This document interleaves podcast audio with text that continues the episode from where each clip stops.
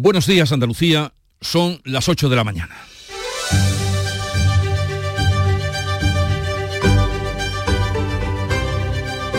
En Canal Sur Radio, La mañana de Andalucía con Jesús Vigorra.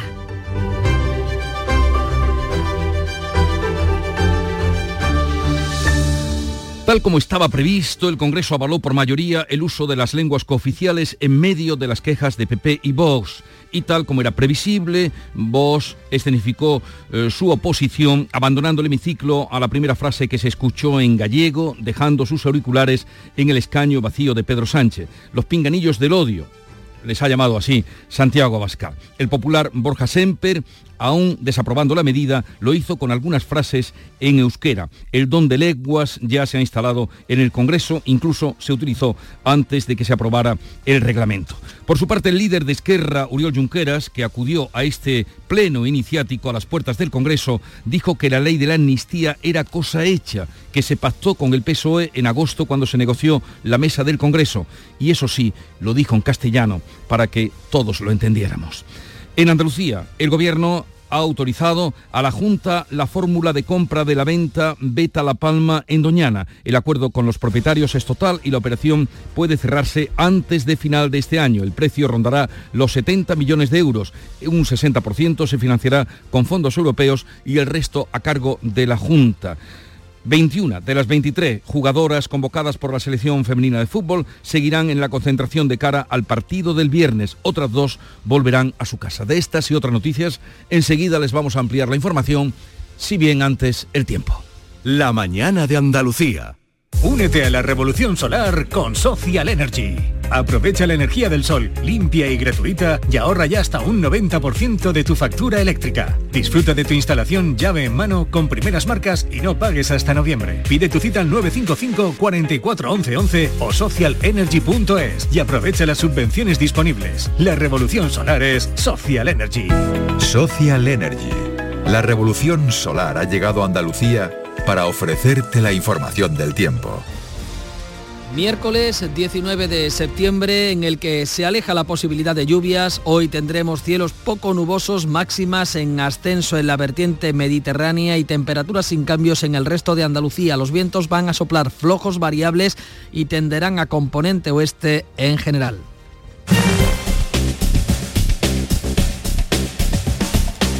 Vamos a conocer cómo se circula a esta hora por las carreteras andaluzas. Conectamos con la DGT. Nos atiende Alfonso Martínez. Buenos días. Buenos días. En este momento en eh, la red de carreteras de Andalucía les vamos a pedir tengan precaución en Granada. Hay circulación lenta en la GR30 en el entorno de el Zaidín en dirección Bailén. También les vamos a pedir especial precaución en Málaga.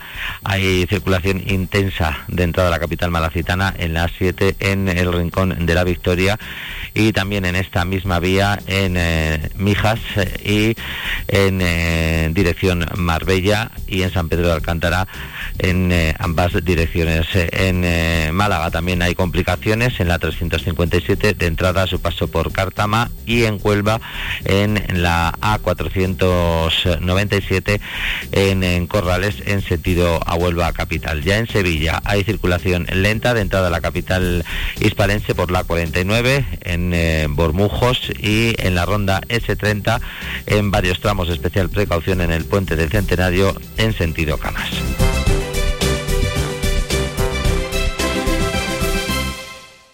Hambre de librerías, de bibliotecas, de devorar novelas y cómics. Hambre de bailar y ver bailar. Alimentarnos de teatro, de ópera, de zarzuela, de conciertos, de museos y exposiciones. Hambre de aplaudir. Hambre de renacer, de revivir, de reencontrarnos. Cantar, leer, escuchar, mirar, vivir. Emocionar, boca llena. Hambre de cultura. Ministerio de Cultura y Deporte. Gobierno de España. En la página 3 del libro del bien vivir se dice que cuando viajas, no importa si recorres 30, 500 o 10.000 kilómetros tampoco el destino. Lo que importa, quizá lo único, es con quién lo hagas. Con el cupón diario de la 11 puedes ganar hasta 500.000 euros de lunes a jueves y practicar el bien vivir. Cupón diario de la 11. Te toca bien vivir.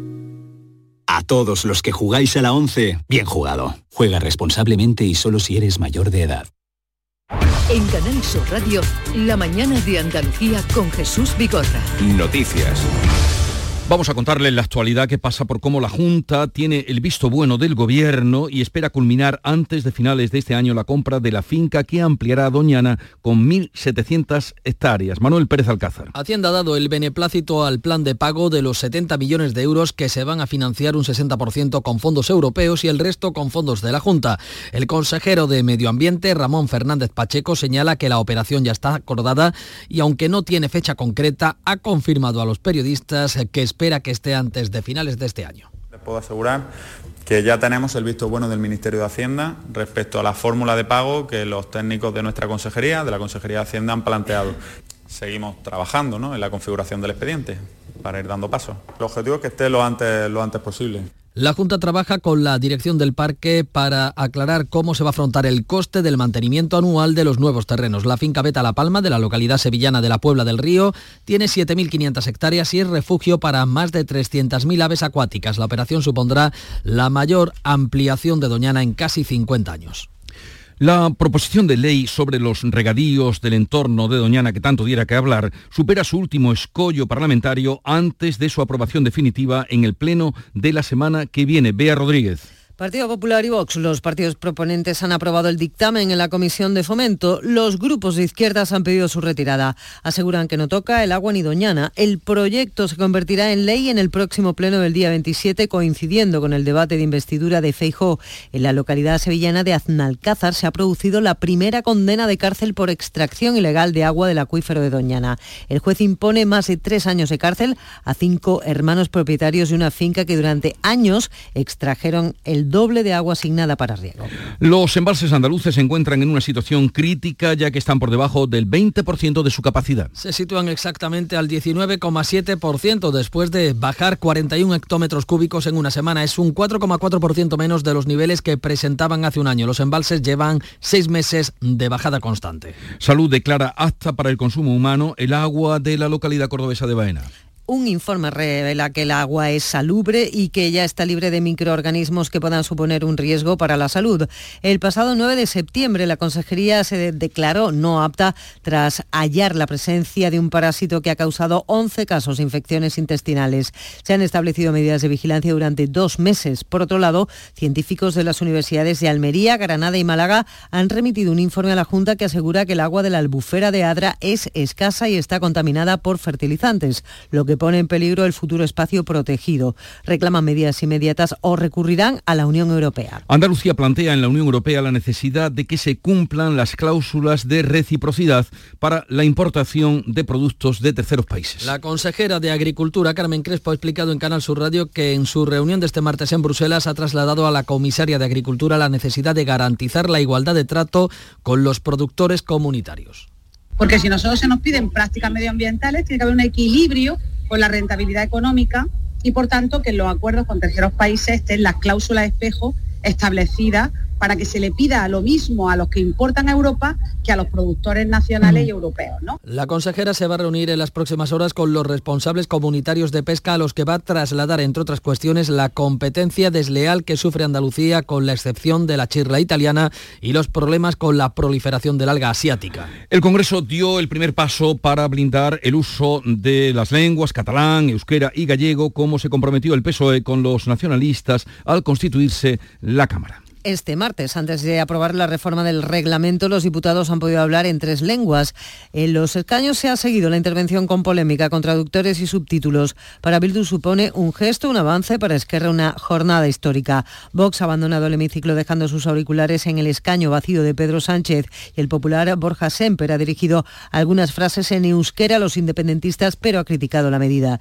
El PSOE votó hace poco más de un año en contra de una propuesta similar. Ahora la reforma del reglamento será por vía rápida en lectura única. Los grupos tienen hasta las 6 de la tarde para, presenciar, para presentar enmiendas. La reforma quedará, por tanto, aprobada mañana por el Pleno. Bruselas da largas a la propuesta de utilizar las lenguas cooficiales también en las instituciones comunitarias.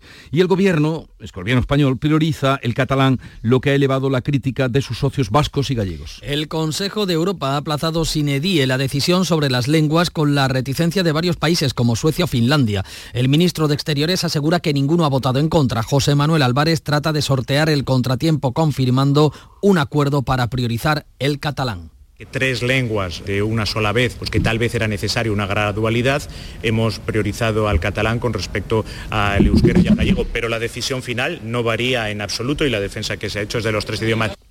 El BNG dice que no aceptará ninguna rebaja sobre el gallego. El portavoz del PNV, Aitor Esteban, advierte de que no ayuda para la investidura de Pedro Sánchez que se priorice el catalán. Desde luego en no se entiende porque la protección de una lengua eh, no se basa o no se debería basar en el número de hablantes, porque si fuera así, con el inglés y el chino probablemente ya sobrarían todos los demás.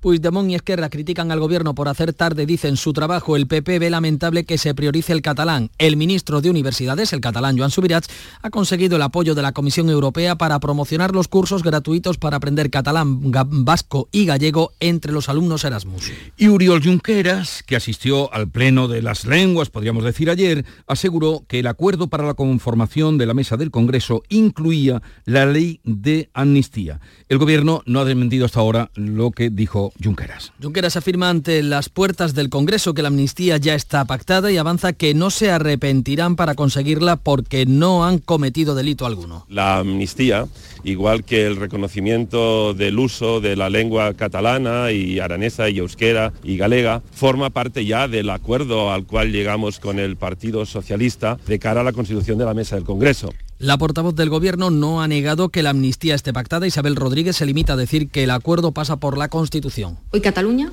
está infinitamente mejor de lo que estaba entonces. Hoy en Cataluña se respetan las normas y la Constitución española. Y lo hemos conseguido por la vía del diálogo y del acuerdo. Y nunca al margen de la Constitución.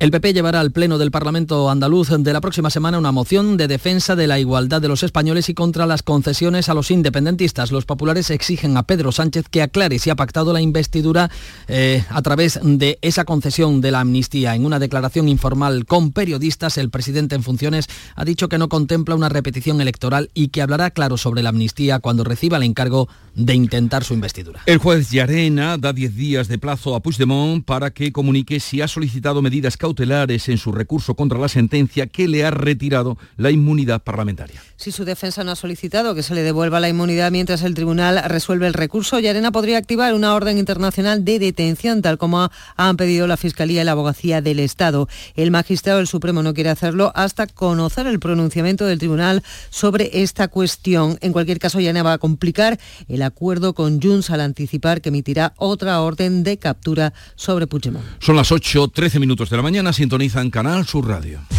La mañana de Andalucía. Con la formación profesional, el futuro es presente. Porque aprendo en el centro y practico en la empresa. Ministerio de Educación y Formación Profesional, Gobierno de España. Montepío, ¿en qué podemos ayudarle? Quería informarme sobre su seguro de decesos. Aquí tiene nuestra oferta. ¿Y en ese precio tiene cobertura completa? Sí, lo tiene todo cubierto. Compañía con más de un siglo de experiencia. Visite montepíoconductores.com. Montepío, lo tiene cubierto. En Canal Sur Radio, la mañana de Andalucía con Jesús Vigorra. Noticias. La Junta blinda la financiación que reciben las universidades públicas andaluzas y condiciona los fondos al cumplimiento de objetivos. El Consejo de Gobierno ha aprobado el nuevo modelo de financiación que estará en funcionamiento hasta 2027. Impulsa a las universidades a conseguir fuentes de ingresos propios hasta llegar al 30%. Blinda la financiación porque garantiza los incrementos salariales y que no habrá merma en los fondos de un año para otro. En el Parlamento se ha aprobado también en comisión los proyectos de ley para la creación de dos nuevas universidades privadas en Andalucía, la CEU Fernando III en Sevilla y la UTAMED en Málaga. La iniciativa cuenta con el rechazo de la Asociación de Universidades Públicas de Andalucía. De todo esto hablaremos con el consejero de Universidades, José Carlos Gómez Villamandos, que estará con nosotros a partir de las 9 de la mañana. El Euribor ha alcanzado este martes su máximo del año, superando el 4,2% en tasa diaria. Una semana después de que el Banco Central Europeo subiera los tipos al 4,5%, el índice de referencia de las hipotecas ha superado este martes el 4,2%, su máximo en 15 años. Zelensky acusa a Rusia Rusia de genocidio ante la Asamblea de la ONU en la que hoy va a intervenir Pedro Sánchez. Es su primera asistencia en persona por primera vez desde el estallido de la guerra. Acusa a Rusia de genocidio por el secuestro de niños. Ha anunciado que prepara una cumbre de paz y ha advertido del peligro de una guerra nuclear. Pedro Sánchez interviene este miércoles ante el plenario. El malagueño Pablo Alborán es el cantante español con más nominaciones a los Grammy Latinos que este año se van a conceder en Sevilla. Junto a Alborán, otros andaluces como Manuel Carrasco, Vanessa Martín o Alejandro Sanz, aunque los que parten como favoritos son los colombianos Shakira, Carol G y Camilo. Este año la gala se celebra por primera vez fuera de Estados Unidos en Sevilla. Y vamos en cinco minutos a ponerles al tanto con las claves de este día. Comenzamos por tomarle la atención al miércoles con Fran López de Paz. Buenos días, Fran. Buenos días, doctor Vigorra. Hoy un poquito más tranquila. Estamos en 11.6 después de lo que se vivió ayer. ¿Tú crees que en el Congreso se podrá utilizar en el futuro el silbo canario? Esa lengua que tienen en las montañas de algunas eh, islas para eh, comunicarse de un valle a otro. El disputado voto de Coalición Canaria. Ayer votaron con los socialistas si Coalición Canaria se va con los socialistas, ya no será como el doctor Pérez Alcázar ha comentado antes, ya no será estrictamente necesario el voto afirmativo del partido de Puigdemont, simplemente la abstención. Y entre el voto afirmativo y la abstención va en este caso un mundo. Es decir, que las aritméticas empiezan a cambiar a una semana de la investidura de Núñez Feijó. En estos días se tiene que visualizar ya el eh, documental de Josu Ternera, el que ha hecho Jordi Évole Hoy llama la atención algunos calificativos que han hecho gente que ha visto el documental. Dice que está lleno de burradas y hoy también intentaremos cogerle el pulso a la universidad. Fíjate, hay 1.400 estudiantes de Málaga que se han quedado sin estudiar medicina y enfermería, no había plazas con las necesidades que tenemos de médicos. Y hay cinco facultades en Sevilla que no han podido empezar las clases por falta de profesorado la universidad, oye, tú tienes al consejero, ¿no? Hoy, a partir de las 9, pues todo, esto, todo esto, todo La universidad al desnudo. Y ahí lo dejo. Vamos al desnudo a ver lo que el día trae, lo que eh, ha encontrado Nuria Durán en toda la prensa nacional y andaluza. Pues hemos encontrado desnudez los modelos en vivo de Bellas Artes se revelan. Son las estatuas reales a partir de las cuales los alumnos aprenden a dibujar un músculo o a cincelar una sonrisa. Se revelan 能 porque quieren mejoras laborales. Lo leemos hoy en el país. La Bellas Artes de Sevilla, la Facultad de Bellas Artes de Sevilla, dependiente de la Universidad Hispalense, es la única de toda Europa que ofrece estas clases, clases con estatuas vivientes. Es una excepción que la convierte en reclamo entre los estudiantes de todo el mundo. Anuncian ahora los modelos en vivo de Bellas Artes una huelga indefinida porque ni la facultad ni la empresa que lo subcontrata han mostrado interés en atender sus demandas. Antes eran personal laboral, ahora cobran por minuto. De este modo hay meses que no llegan a los 600 euros. Horas en la misma postura, complicados escorzos y eráticos, modelos de todo tipo, jóvenes, mayores, ancianos, flacos, gordos, guapos y no tan guapos, modelos en vivo como la vida misma. Bea Rodríguez, lo más destacado del panorama internacional. Hay un nuevo punto caliente en el mapa asiático con el conflicto recrudecido entre Armenia y Azerbaiyán por el territorio de Nagorno-Karabaj, que es una región de mayoría armenia y confesión cristiana, pero que está en territorio azerbaiyano. Recordemos que la República Soviética de Armenia vivía en febrero de 1988 ya un enconado enfrentamiento que dejó muchísimos muertos aquí. Pues bien, este martes el gobierno azerbaiyano ha lanzado una operación militar para recuperar lo que considera su suyo. Rótula el diario alemán Frankfurter, al menos 27 muertos en bombardeos en Nagorno-Karabaj. El autoritario Azerbaiyán lanza hostilidades y Armenia pide ayuda al Consejo de Seguridad de la ONU. Y la clave económica del día, Paco Ramón. La leemos en El Economista. Dice que los impuestos estrella del gobierno van a recaudar 2.500 millones menos de lo previsto. Los impuestos a las transacciones financieras, la tasa Google, el del plástico o los extras a la banca y energéticas y finalmente el de las grandes fortunas van a recaudar recaudar 4.500 millones frente a los 7.000 que había estimado Hacienda cuando los presentó. Es clamoroso el pinchazo de la tasa Google. Se pensó que reportaría 1.200 millones a las arcas públicas al año. Apenas va a llegar a los 270. Y también el de las grandes fortunas. Este último tiene visos de pinchar ante los errores del gobierno de redactar el tributo. Hacienda anunció que esperaba recaudar 1.500 millones. Se quedará en 300. A eso contribuirá el escudo fiscal de comunidades como Madrid Madrid y Andalucía. Y la noticia deportiva por excelencia, Nuria Caciño. Arranca hoy la Champions para el Sevilla que a las 9 reciba el Lens francés con la intención de conseguir un buen inicio que permita consolidarse en la máxima competición continental. Y hoy empezaremos a conocer los cambios que va a haber en la Federación Española de Fútbol tras los acuerdos alcanzados anoche en la reunión que el presidente del Consejo Superior de Deportes, Víctor Francos, mantuvo con las jugadoras de la selección en la concentración de Valencia. Cambios que han provocado que la mayoría de las internacionales jueguen finalmente los compromisos de la Liga de las Naciones, ya que solo dos han pedido marcharse. No serán sancionadas por ello. Jugarán y bien les vale la Van pena. a ganar seguro. Ganar, ganar. 8, 20 minutos de la mañana, tiempo ahora para la información local en Canal Sur Radio. Atentos. En la mañana de Andalucía de Canal Sur Radio, las noticias de Sevilla con Antonio Catoni.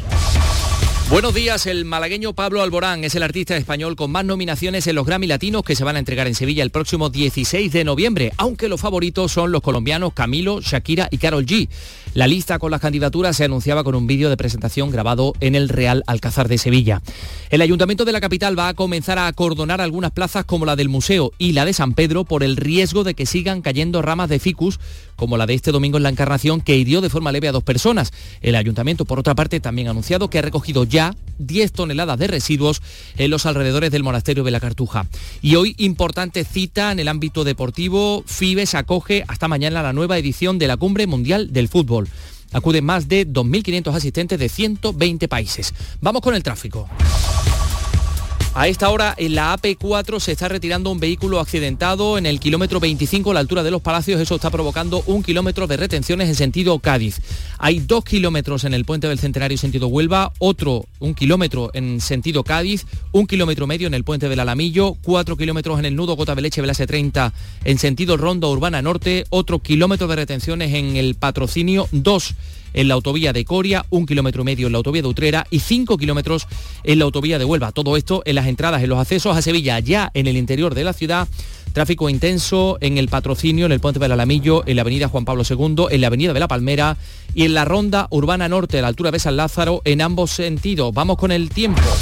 Cielos poco nubosos, temperaturas sin cambios, alcanzaremos 30 grados en Écija, 28 en Lebrija y Morón de la Frontera, 29 en la capital, donde ahora tenemos 18.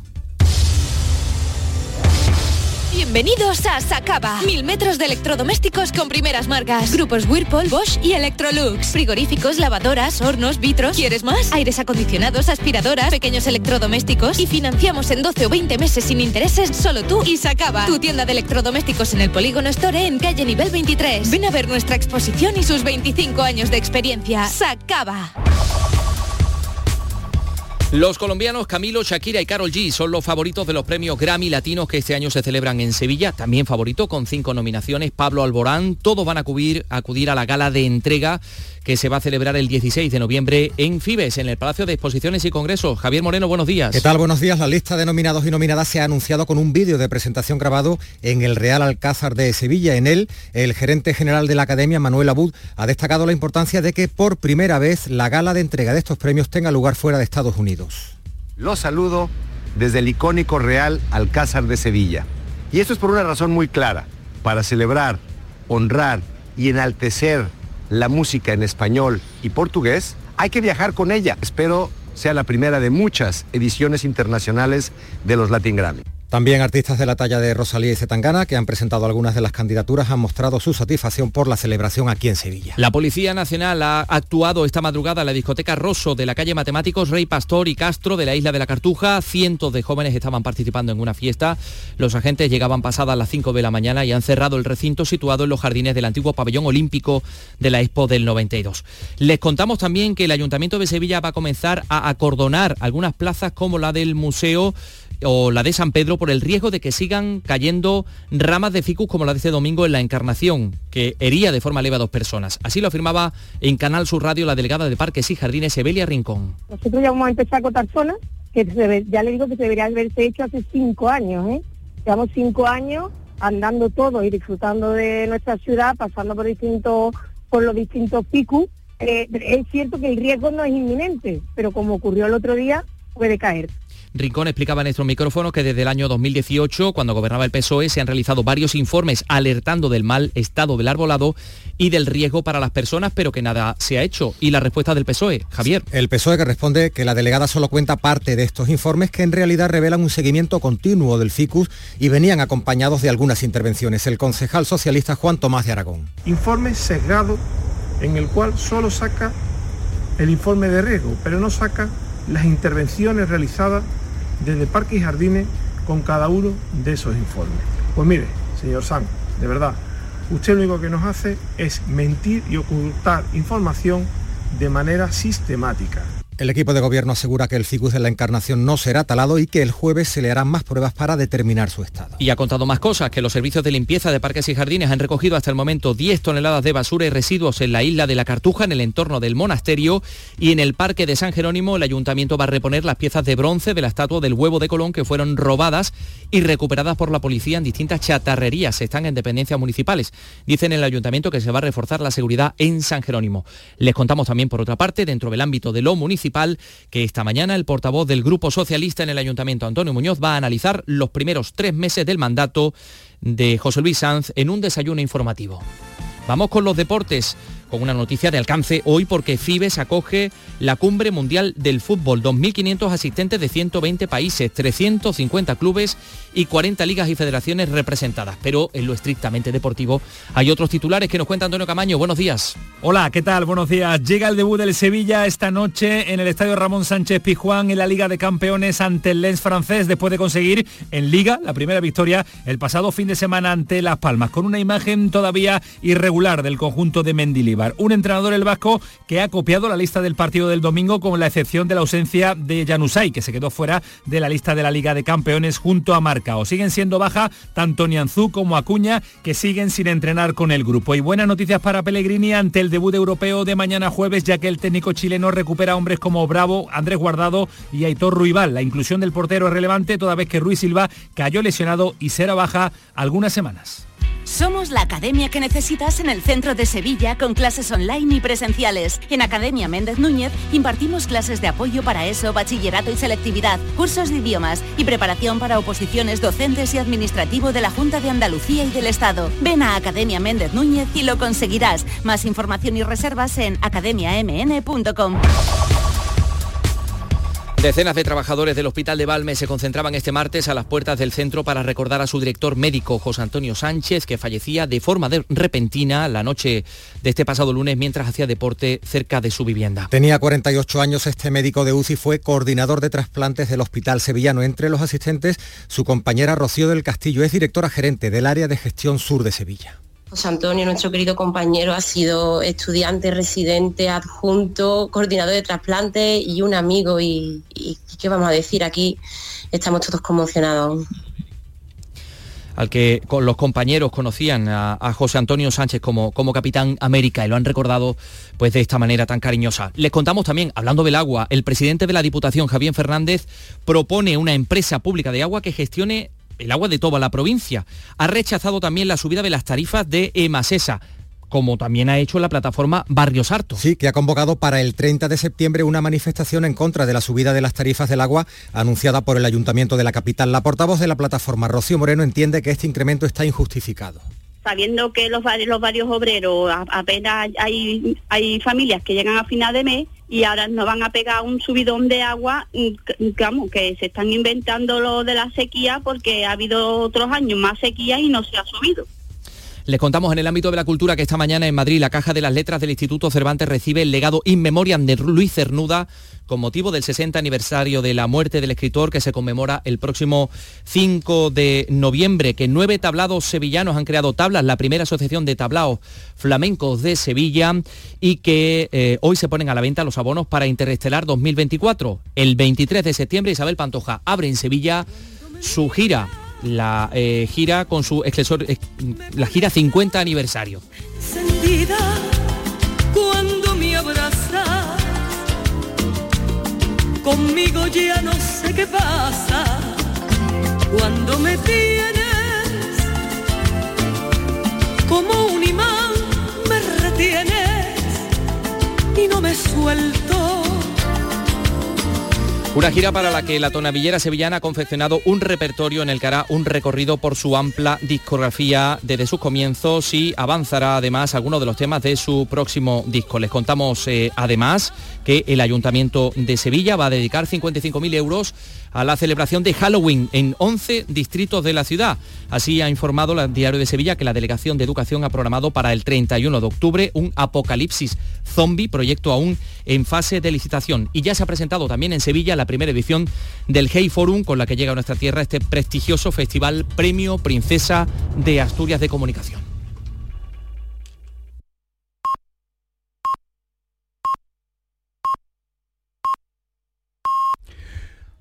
Andalucía son ya las ocho y media de la mañana.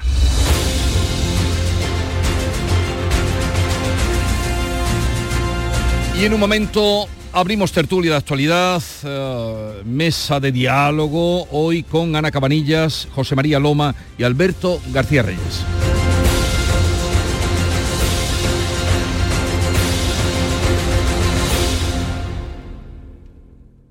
Hambre de librerías, de bibliotecas, de devorar novelas y cómics. Hambre de bailar y ver bailar. Alimentarnos de teatro, de ópera, de zarzuela, de conciertos, de museos y exposiciones. Hambre de aplaudir. Hambre de renacer, de revivir, de reencontrarnos. Cantar, leer, escuchar, mirar, vivir. Emocionar, boca llena. Hambre de cultura. Ministerio de Cultura y Deporte. Gobierno de España. Buenos días. En el sorteo del Eurojackpot de ayer, la combinación ganadora ha sido 8, 18, 26, 38 y 39. Soles 4 y 12. Recuerda, ahora con el Eurojackpot de la 11, todos los martes y viernes hay botes millonarios. Disfruta del día. Y ya sabes, a todos los que jugáis a la 11, bien jugado. No todas las caídas son mala suerte. Tampoco pienses que esto no te puede pasar a ti. Planificar los trabajos en altura es la mejor medida de seguridad. Algunos golpes en la vida se pueden evitar. Si subes seguro, seguro que bajas. Instituto Andaluz de Prevención de Riesgos Laborales. Consejería de Empleo, Empresa y Trabajo Autónomo. Junta de Andalucía. El flexo de Paco Reyero sigue brillando y esta temporada más. Si ya nos venías escuchando en Canal Sur Radio, esta temporada seguimos contigo también de lunes a jueves a las 12 de la noche en Radio Andalucía Información. Con el análisis y las entrevistas más singulares del mundo de la cultura. Entonces yo, mi sección esta, la voy a hablar de calambrazos. Desde el lado más íntimo y personal. Con un estilo casi artesanal. El flexo es un faro en un mar de incertidumbres. El flexo de Paco Reyer. Esta temporada de lunes a jueves a las 12 de la noche en Radio Andalucía Información. La subida de precios del gas natural y la electricidad ha afectado especialmente a tu empresa en 2022. Aprovecha los últimos días y solicita tu subvención antes del 30 de septiembre. No requiere documentación y el pago se producirá antes de finalizar el año. Infórmate en ayudasobrecosteenergético.es. Andalucía se mueve con Europa, Fondo Europeo de Desarrollo Regional, Unión Europea, Junta de Andalucía.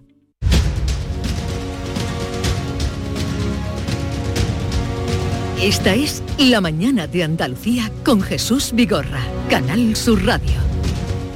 Y también con Ana Cabanillas del periódico de España. Ana, buenos días. Buenos días, Jesús. ¿Qué tal estás? Muy bien, muy bien. ¿Estuviste ayer en el, Congreso de las Lenguas? Pues no pude ir, pero lo seguí eh, con este método de traducción simultánea que también se nos ofrece en el canal interno del Congreso.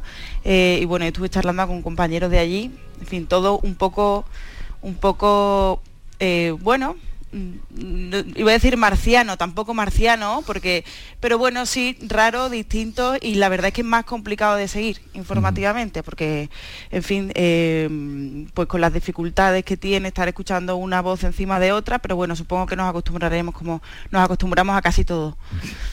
Como nos acostumbramos a casi todo. José María Loma, buenos días.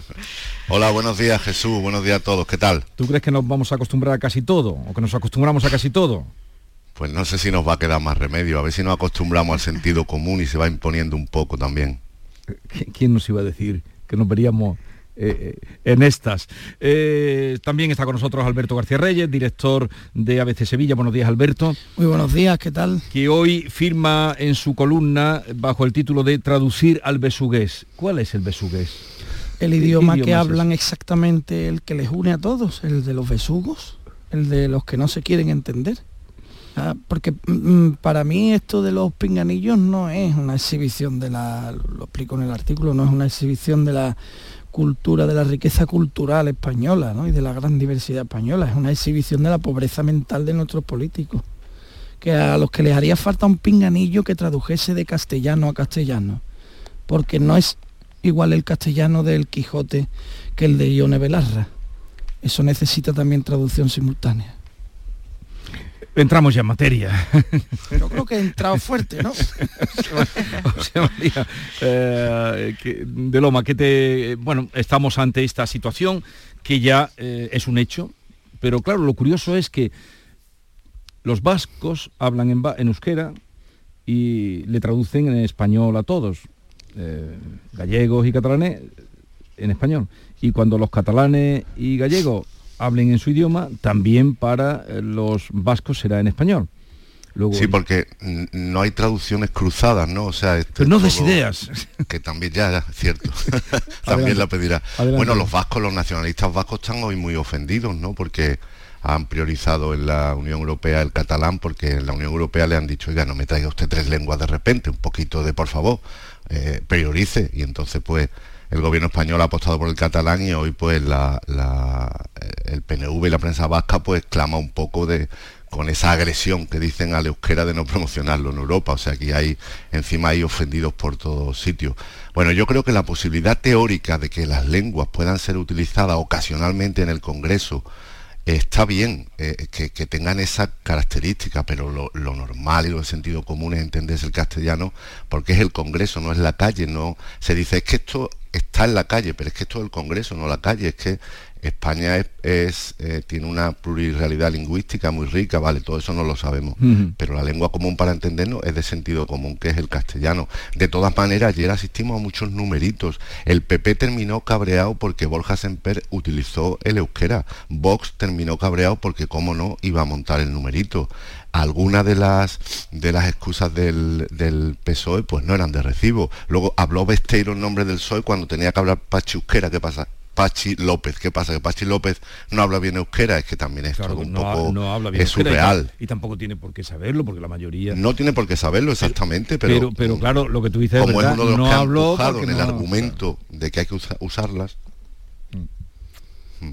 A mí esto me parece todo realmente surrealista, ¿no? Y una, una escena eh, que retrata bien la clase política contemporánea que tenemos, porque más allá de toda la, la retaíla de la diversidad lingüística y de la riqueza lingüística española, que como dice José María ya nos la sabemos, eh, aquí lo que, lo que aflora en esta decisión es eh, que el chantaje funciona. Porque no nos quedemos en la anécdota de qué lengua va a hablar y cómo la habla, si la habla bien o la habla mal Aquí la historia es que hay unas minorías que han impuesto una medida para que eh, Pedro Sánchez eh, pueda mantenerse en el machito y se le ha concedido esa medida que mm, además va contra el sentido común, contra la funcionalidad de las Cortes españolas. Ten en cuenta una cosa muy importante. Las Cortes, la función de las Cortes es legislar. ¿Cómo se va a legislar sin entenderse. La, función legislativa tiene como principal requisito entre sus señorías la obligación de entenderse, porque van a poner en marcha la estructura jurídica del país, para todos por igual. ¿Cómo van a hacer eso sin haber entendido bien lo que ha dicho el otro? Eso es disparatado. Pero claro, cuando tú empiezas a ceder hacer concesiones al chantaje de las minorías solo porque necesitas la llave que tienen ellos eh, y antepones la llave a tu dignidad, pues llega el esperpento. al, final sí que es verdad que el Congreso es o debería ser, porque yo creo que hace tiempo que por desgracia no lo es, un lugar para el entendimiento. ¿no? Em, esto sí que es verdad que ese entendimiento se complica, o por lo menos se ve un poco obstruido, ¿no? Hace falta intermediarios para, para, que, para que esa comprensión entre unos y otros em, bueno, pues sea efectiva, ¿no? Sí que es verdad, yo, yo sí creo que las distintas lenguas de, España son una riqueza eh, y yo creo que no está mal que se escuche en el Congreso, eh, pero aquí es cómo, ¿no? La, clave es cómo, porque eh, hace unos años, pues esas intervenciones, a lo mejor en función del, criterio del presidente, pues si eran en otro idioma distinto al español, al castellano, em, se cortaban y a lo mejor pues debería haberse empleado un sistema donde se pudieran escuchar, se autotradujeran eh, ellos mismos y todo el mundo pudiera entenderlo. Pero a mí esto de meter a terceras personas para facilitar un encuentro eh, que ya debería ser de suyo, ¿no? con, una lengua común que tenemos, que, hablan, que es la lengua más hablada, en fin, eh, y, digo el cómo no solo a nivel reglamentario, porque en fin, ayer lo que vimos fue como la exposición oral, que fue complicada, por lo menos para los periodistas que teníamos que seguirlo, y ya las teles que tienen que seguir y las radios como vosotros que tenéis que seguir, coger cortes, en fin, es un jaleo, pero también a nivel de, es que lo que regula el reglamento es que todos los escritos se, tengan que ser traducidos a todos los idiomas, que es que eso va a ser un jaleo, incluso ya advirtieron los letrados del Congreso, que es que esto va a retrasar todos los plazos de todos los procedimientos, de todas las leyes, que o se replantea todo el funcionamiento de la Cámara o a ver si esto se puede aplicar en seis meses como querían o no. Pero, pero el cómo también, no solo a nivel procedimental, sino, sino como decía Alberto, ¿no? Eh, ¿A cuenta de qué? Porque es que hace tres años el Partido Socialista se opuso a esto.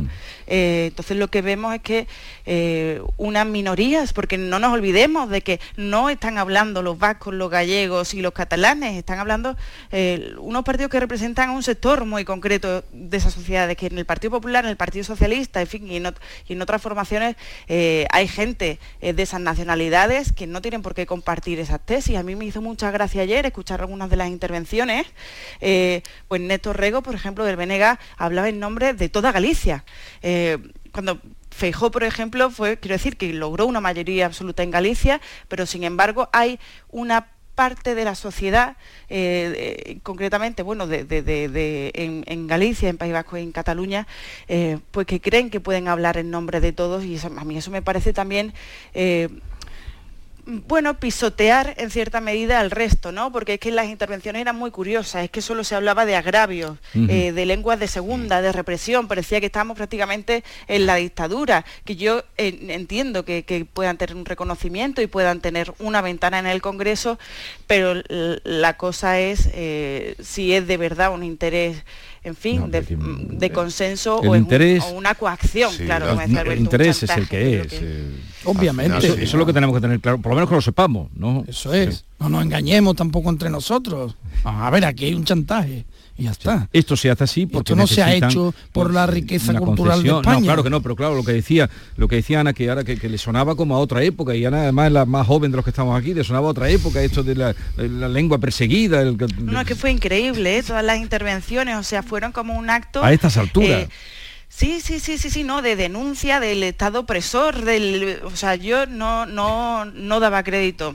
O sea, era una cosa que, parecía que, estábamos enfrentándonos de verdad a un, golpe de Estado del que nos acabamos de librar y no, lo sé.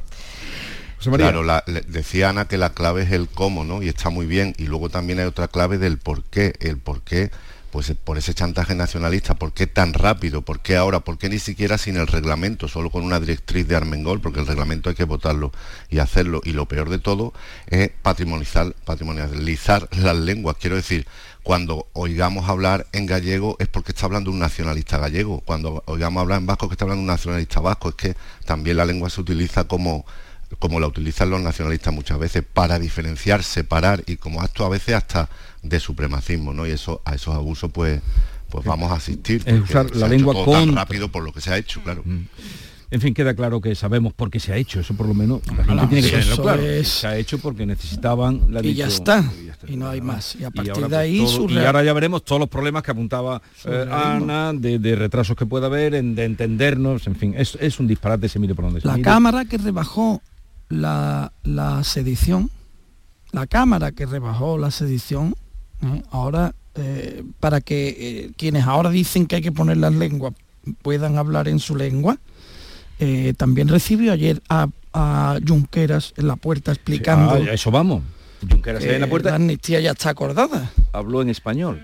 En español, por supuesto, para que se entere todo el mundo.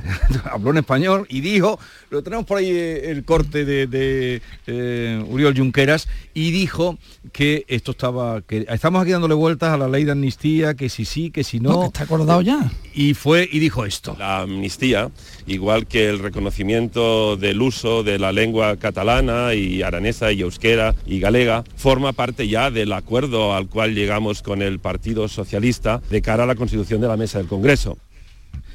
Mm, Lo dijo claro, pero en la lengua aranesa, pero ¿qué están sacando? Igual que ayer oí... Y el miajón de los castugos. lo- Los 10 millones de que tiene el catalán 10 millones de hablantes. ¿Dónde están los 10 millones de hablantes del catalán? Con todo mi respeto al catalán, que además lo hablo y lo sé y lo entiendo. Es decir, ¿Dónde están los 10 millones de, de- de- de- de- Pues de- que hablan catalán? Pero bueno, eso lo dejamos ahí. Supongo que en el millón de- del rocío ese que decía Susana Díaz en su momento, supongo que junto con esa gente. Lo de, vayamos a lo que eh, este señor dijo. Esto, esto está hecho. Está hecho. Y una Pero parte ¿alguien ya se ha duda? cumplido, ¿eh? Una parte se ha cumplido. Ha dicho que esto forma parte, la amnistía forma parte del acuerdo junto con las lenguas para la mesa del Parlamento. Las lenguas la- las vimos ayer. La amnistía la vamos a ver pasado mañana. Está Pero claro. nos acordáis además que cuando se llegó al acuerdo de la mesa, eh, que Esquerra lanzó un comunicado en, en catalán que era distinto al que, al que lanzó en castellano, donde ya se hablaba de la amnistía, que lo tuvo que corregir después en el chat que tenemos de, de- de periodistas, de bueno, que seguimos a los distintos partidos, ¿no? Eh, se colgó eh, y después, bueno, pues se eliminó y se rectificó y se quitó esa parte de la amnistía y se sustituyó por algo así como todas las fórmulas legales para eliminar el- el- la, desjudicialización o el agravio algo, o algo así era. Eh, pero en fin, pero a mí, o sea, ayer Junqueras habló claro. Eh, y lo hizo precisamente yo creo que porque le dio un ataque de celos de todo el protagonismo que está teniendo Puigdemont sin haber pisado ni un día la cárcel que ahora viene vuelve como el rey salvador del independentismo no Eh, pero yo creo que a nadie le sorprende a nadie le sorprende y, y a mí nos o sea, me sorprendió, me sorprendió eh, más la reacción del gobierno que las palabras de Junqueras, porque el gobierno no desmintió en ningún punto esto que dijo Junqueras. O sea, que el único Se que dice dedicó la a decir- Junqueras. Se- Junqueras y Puigdemont, y al final van a ser los más sinceros Bueno, que tenemos, porque, porque no, y Puigdemont también dijo en su momento que había habido eh, emisarios del PSOE que le habían ofrecido eh, volver a España y que le iban a perdonar, si, bueno, en fin, eh, esto lo dijo en campaña y ahí sí que le desmintieron porque en campaña, en fin, todo es más delicado, ¿no? Pero ahora Isabel Rodríguez no desmiente, pero dice que bueno, que trabajarán en pos de la convivencia. Eh, bueno, eh, aquí es que ya, ya, ya sabemos lo que, ya sabemos lo que hay, ya sabemos que cuando Sánchez eh, tiene una bala, porque tiene una bala, porque los resultados del 23 de julio ni él mismo podía esperarse que fuera esta, y, la va a disparar y no, y no va a perder esta oportunidad. Y el que piense que va a, a arriesgarse a una repetición electoral en el que pueda perder eh, este tren, pues a mí me, me- me parece mm, ingenio. Ahora sí, hasta el 20, hasta dentro de una semana que no, que no se haya desechado ya la investidura de ahí no se va a desvelar ninguna carta. Tiene una bala, Ana, y tiene 179 votos, que son los que ayer eh, votaron. Sí, pero el, el A favor de discurso, el relato que tiene que construir ahora Pedro Sánchez y el PSOE, que está construyendo el PSOE, que baja cualquier acto de algún representante del Partido Socialista y te lo cuenta como si eso fuese... eh, bueno, y tienen el mantra bien elaborado, que es el siguiente, que es que España ha elegido el bloque de progreso. Y te lo dicen una y otra vez. Bueno, para mí, si Junts es progreso, según la, terminología que ellos mismos usan para la izquierda, un partido más de derechas que Junts, va a costar trabajo encontrarlo en el arco parlamentario mm, casi europeo. Hay algunos que son más de derecha que Junts en, en Europa, pero un par de ellos. Eh, y el PNV ya, ya me contará lo que es el PNV. O sea, ese bloque de progreso que el PSOE dice que hay que buscar la convivencia dentro del marco constitucional, por supuesto, con Conde Pumpido ahí esperando, no como con la fiscalía, ¿no? ¿De quién depende la fiscalía? En fin, todo ese marco constitucional que se empieza a ensanchar es, es un relato que realmente, de verdad, yo creo que, mm, haría un llamamiento, me atrevo a hacerlo, ¿eh? a, los representantes socialistas eh, que, están teniendo que decir que tragarse ese sapo y dar ese discurso en contra de, su, de su, mm, propia creencia, ¿no? De verdad, mm, a los que estamos al otro lado, eh, eh, nos duele y nos sentimos, nos sentimos, perdón por la presión que es gruesa, nos sentimos estafados. O sea, no, no, atenten contra nuestra mm, inteligencia mínima. José María. Sí, de todas maneras, conociendo la capacidad de mutación de Pedro Sánchez, no creo que ocurra, pero no descartemos que si no le saliera la investidura, cosa poco probable, hiciera una campaña diciendo que él ha sido el verdadero españolista que ha frenado el chantaje inaceptable de los nacionalistas Sin y duda. vuelto en esa argumentación vaya a unas elecciones, diciendo que él es el que ha parado a, los nacionalistas. Eso no es descartable si no le sale bien esto. Lo que falta por ver es cómo nos vende la investidura, porque yo igual soy muy ingenuo, pero yo he, visto y he leído declaraciones de Salvadorilla, incluso de Izeta, diciendo que todo va a caber en la Constitución y la portavoz del gobierno. Y hay que torcer mucho la Constitución o contravenirla para dar una amnistía general. Es que es casi imposible. Está por ver, también están intentando cambiarle el término o el nombre, pero está por ver cómo, cómo, nos la venden y en, y en, en cuanto de de tiempo, porque ya los tiempos empiezan a, apretar mucho también. Sí, bueno, e, esa ley de alivio penal, ¿no? Que le llamaban, que efectivamente no incluye la palabra amnistía, pero bueno, los efectos serían los mismos. Y a mí yo estaba hablando con algunos juristas de izquierda, próximos a las tesis del, eh, del gobierno, eh, que efectivamente es que no le veían encaje y, si, lo veían decían que era posible, pero que había que justificarlo muy bien eh, y que lo primero sería, bueno, pues el compromiso, conseguir el compromiso de no que ya sabemos que no se va a dar, porque tanto Junqueras como Puigdemont han dicho que no renuncian a la unilateralidad y que lo, y que lo volverían a hacer porque esa es la vía, ¿no? Entonces, eh, aquí lo que me decían, incluso estos juristas decían, bueno, dice, está la posibilidad eh, de que se apruebe una, una ley eh, en el Congreso, que efectivamente se aprobaría porque la mayoría la hay, y, después en el Tribunal Constitucional, bueno, pues que esté cuatro o cinco años y dentro de cuatro o cinco años, cuando esos números ya no sean necesarios para la investidura, pues que la tumbe. y a mí es una idea que, que, no me parece descabellada, tal, como, eh, tal como estamos, que se quede un poco en barbecho con de Pumpido. ese es el eh, plan.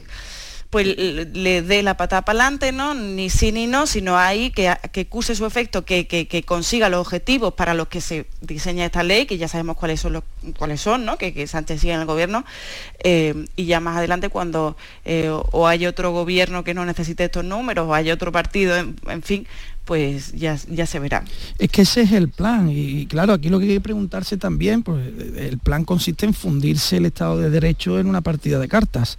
Eh, y, acabar con la división de poderes. Y aquí hay que preguntarse también qué piensan los jueces en activo de todo esto, porque recordemos que durante el proceso eh, judicial a los golpistas catalanes, eh, los jueces que mm, mm, estuvieron al frente de, esa instrucción judicial fueron acosados literalmente, lo pasaron mal.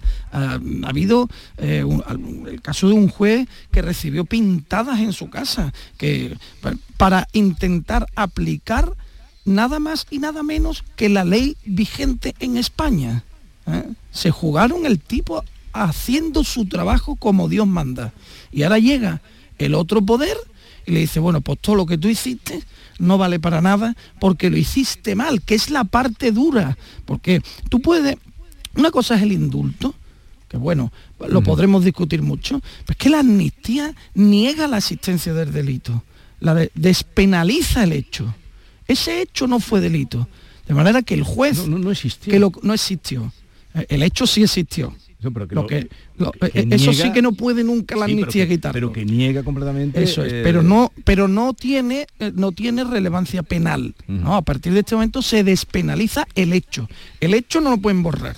Pusieron una urna mm, de plástico eh, contra la voluntad del resto de los españoles. Eso es un hecho. Luego ya la, la, casi lo de menos, las urnas, porque la ley de conexión... Y, eso, y soliviantaron las algaradas, bien, eso es un hecho. Luego tenemos que ver la consideración penal que tiene ese hecho, que los jueces lo que hicieron fue aplicar la ley vigente. Y ahora va a llegar un gobierno por puro interés electoral que no general, particular, puro interés particular para mantenerse, para mantenerse en el poder y va a deslegitimar a los jueces que han decidido eso. Les va a decir que ellos, que son el Estado, mm. actuaron mal.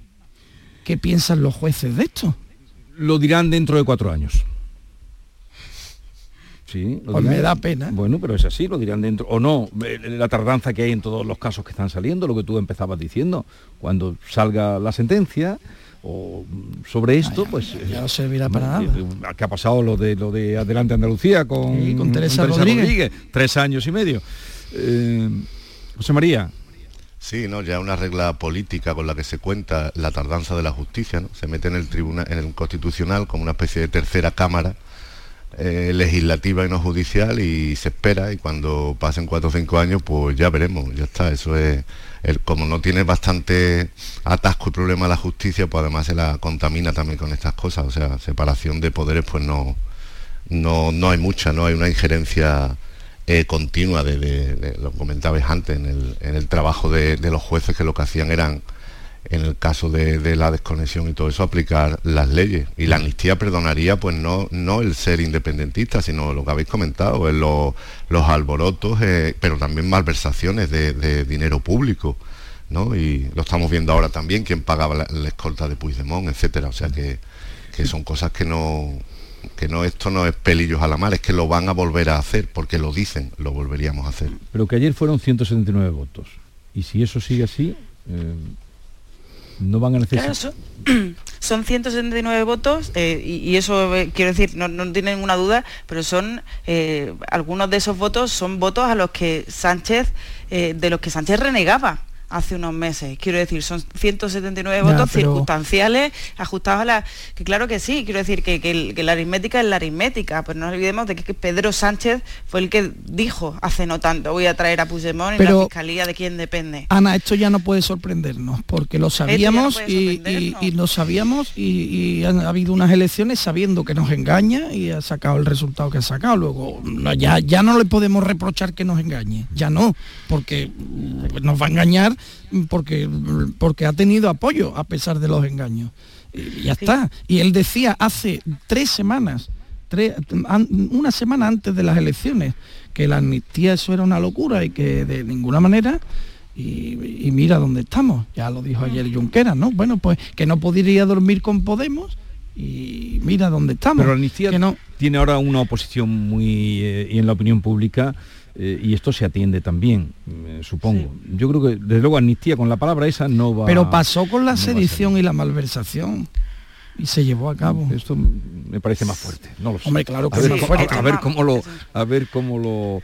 Mm. Sobre todo porque esto es como más inmediato, ¿no? Quiero decir, lo otro era dentro ya de una legislatura, era también como condición a través de los presupuestos, pero esto, quiero decir, es una causa-consecuencia, es la, diferencia entre estar o no en el poder. Y es la diferencia no solo entre estar o no en el poder, es entre Pedro Sánchez, Pedro Sánchez, que no nos olvidemos de que, en fin, el, amor, el amor propio no le falta, ¿no? Eh, y es que si quedara en la oposición, su figura política ahora mismo, yo no sé si sería capaz de seguir al frente del Partido Socialista después de todo lo que ha hecho, ¿no? Porque el, partido ahora mismo es él y yo creo que sin él se, pues se, podría caer como, como un, castillo de naipes.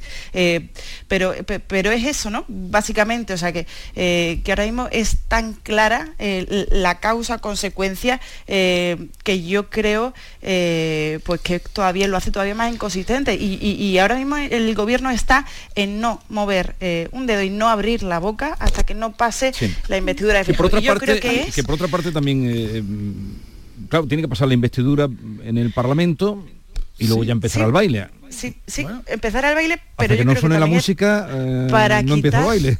para quitar presión a los diputados socialistas porque hay mucha presión también a los diputados socialistas y aquí se está intentando pues quitar, suavizar eh, y que no tenga nadie la tentación pues de darle al botón al que no al que no le tiene que, va, estoy, porque eh, los, votos estoy muy, muy, de acuerdo con una, cosa que le escuché el otro día al Alfonso Guerra hablando de todo esto que dice hoy que presenta el libro en Madrid está aplicando está aplicando el método del salchichón.